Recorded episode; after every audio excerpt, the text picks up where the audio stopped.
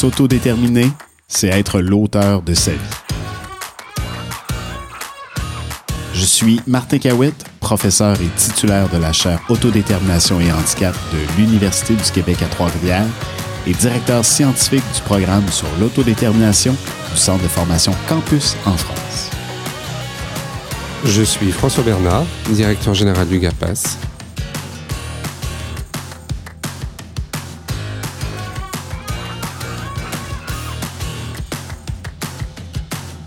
Ensemble, agissons pour l'autodétermination des personnes en situation de handicap, mais pas que.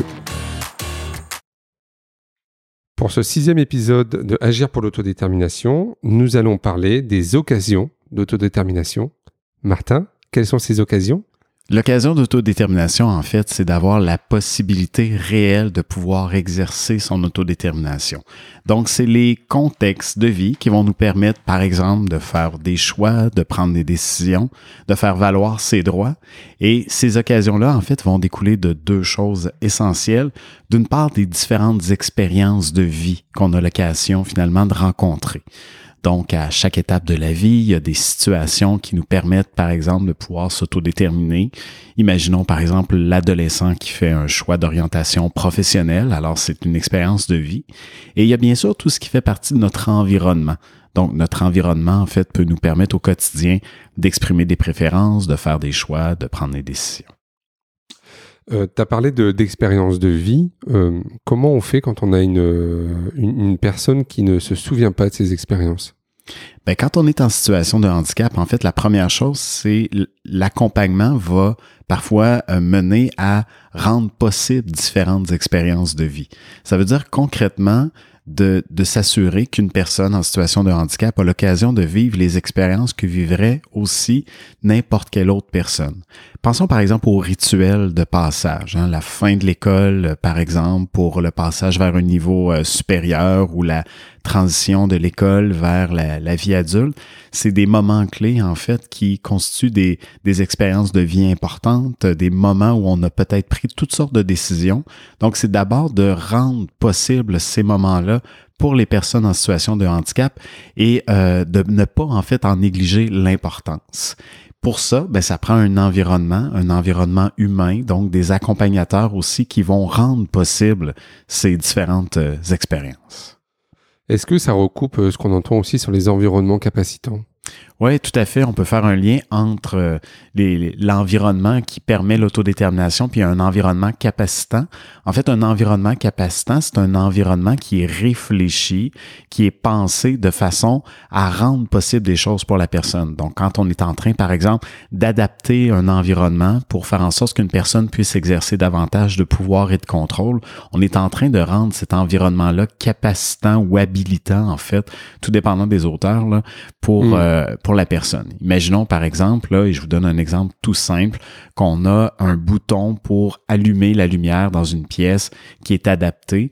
Bien, cet environnement-là, outre le fait qu'il permet d'allumer soi-même la lumière, bien, il permet de décider si j'allume ou pas la lumière dans une pièce où je viens d'entrer. Donc, pour une personne, par exemple, qui est en situation de handicap, qui a potentiellement des limites sur le plan moteur, ben cette adaptation-là lui permet justement d'avoir un contrôle plus grand sur son environnement. Tu as parlé des occasions euh, quand on est enfant, mais c'est lesquelles quand on est euh, adulte? Ben, quand on est adulte, en fait, toutes les occasions qu'on peut vivre, et là, on peut penser à des grands secteurs de vie. Il y a vraiment tout ce qui touche, par exemple, euh, l'habitation, le milieu résidentiel, là où on vit, les routines de vie qu'on va avoir dans ce milieu-là. Donc, on peut penser, par exemple, à des, routines de vie comme les temps de repas, mais les loisirs qu'on va pratiquer chez soi, les gens qu'on va y côtoyer, les personnes qu'on a l'opportunité d'inviter euh, chez soi. Donc, euh, il y a toute cette sphère-là. On peut penser aussi à toute la sphère qu'on peut mettre sous le grand vocable de socio-professionnel. Donc, l'engagement dans une activité de travail, mais dans une occupation du temps qui est significative. Donc, euh, le travail, euh, mais peut-être euh, des activités de bénévolat aussi ou d'autres engagements sociaux peuvent devenir des occasions d'autodétermination. Et on peut penser bien sûr aussi à tout ce qui est de l'ordre des loisirs et de la vie communautaire, de la vie en communauté, donc ce qu'on va, la façon dont on va occuper notre temps libre, les choix d'activités qu'on va faire. Encore là, ça peut être des occasions d'autodétermination aussi qui peuvent se présenter à une personne. Alors, tu as parlé tout à l'heure des habiletés sociales. Euh, est-ce que ça veut dire qu'il faut mettre en place euh, des accompagnements ou des groupes sur les habiletés sociales pour avoir ces occasions d'autodétermination? Ben en fait, quand on accompagne la personne en situation de handicap, évidemment, les capacités qu'on va développer chez elle, notamment de le développement, par exemple, d'habileté sociale, va venir contribuer à générer des occasions nouvelles aussi d'autodétermination.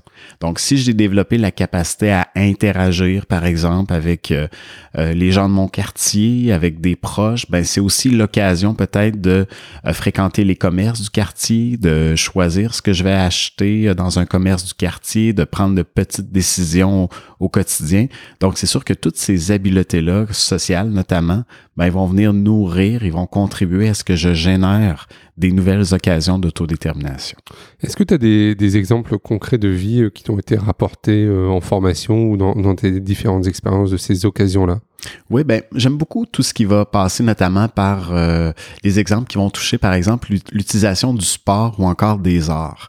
Et je m'arrête un petit peu plus peut-être sur les arts, mais je pense euh, notamment à des gens qui ont des talents artistiques. On pense par exemple à des, des personnes qui ont des talents notamment en peinture ou tout le domaine artistique est un domaine particulièrement créatif, mais ça devient aussi l'occasion de faire des choix de médiums artistiques, de, de couleurs, si on pense par exemple à la peinture, de ce qu'on va réaliser comme projet, décider de la toile, décider de sa taille. Euh, on peut même décider en fait d'avoir une production artistique qui est qui est collective. Donc les arts comme médium pour créer des occasions d'autodétermination, ça peut être extrêmement intéressant. Même chose aussi pour le sport, hein, le sport qui peut être un intérêt qu'une personne peut avoir. Et là, la pratique du sport, ben, ça devient aussi l'occasion d'entrer en relation avec une diversité de personnes qui peuvent partager ce même intérêt-là, sans pour autant nécessairement être des personnes en situation de handicap. Ça devient des leviers, en fait, d'interaction intéressants, justement pour pouvoir prendre un certain nombre de décisions puis avoir une perception de contrôle plus grand sur sa vie. Et dans la vie quotidienne, alors, comment ça se caractérise ces occasions? Ben, comme accompagnateur dans la vie quotidienne, ce qui devient intéressant, c'est d'abord d'identifier les secteurs de vie de la personne dans lesquels elle peut effectivement exercer son autodétermination. Donc, dans les routines de la vie quotidienne, est-ce que j'ai affaire à une personne dont le quotidien est déjà tout décidé, tout rythmé, ou si elle a la possibilité de pouvoir exercer un certain nombre de contrôles, en fait, dans différents secteurs? Et évidemment, ça ne veut pas dire que je vais exercer du pouvoir dans tous les secteurs de ma vie, mais c'est important comme accompagnateur, en fait, de se préoccuper que la personne puisse en exercer dans des secteurs de vie qui sont significatifs. Par exemple, ben moi, si j'ai envie, euh, j'ai le besoin d'exercer du contrôle, par exemple, sur mes loisirs, ben il faut que j'ai la possibilité, par exemple, de faire, d'avoir des opportunités de choisir certains loisirs, de peut-être découvrir des nouvelles activités, donc d'avoir ces occasions-là qui sont clairement identifiées. Donc, dans le profil, en fait, de toute personne en situation de handicap, dans l'accompagnement qu'on lui offre, ben, c'est un élément clé de pouvoir repérer, en fait, ces contextes euh, dans lesquels on peut s'autodéterminer. Il y a aussi des occasions dans les rencontres qu'on peut faire euh, en termes de vie affective, euh, de vie amoureuse. Comment ça se caractérise aussi l'autodétermination dans ce cadre-là? Oui, ben dans l'environnement humain, euh, c'est un élément essentiel. Donc, évidemment, dans les relations que j'ai avec, que j'entretiens avec certaines personnes, il y a des occasions de développer des types de, relations, euh, des relations d'amitié, des relations amoureuses. Donc, euh, tout le volet des relations affectives, évidemment, ça peut être un, secteur dans lequel nécessairement j'ai la possibilité de faire des choix, de prendre des décisions. Et sur cette thématique-là, notamment, hein, quand on pense parfois aux limitations qui ont été imposées à certaines personnes en situation de handicap sur le plan affectif, euh, donc l'impossibilité, par exemple, de développer une relation amoureuse, ben on peut imaginer tout le tort que ça fait. Puis je trouve que ça caractérise bien euh, l'importance qu'on a à accorder à ces occasions-là de développer des relations privilégiées avec euh, certaines personnes. Merci Martin. Merci.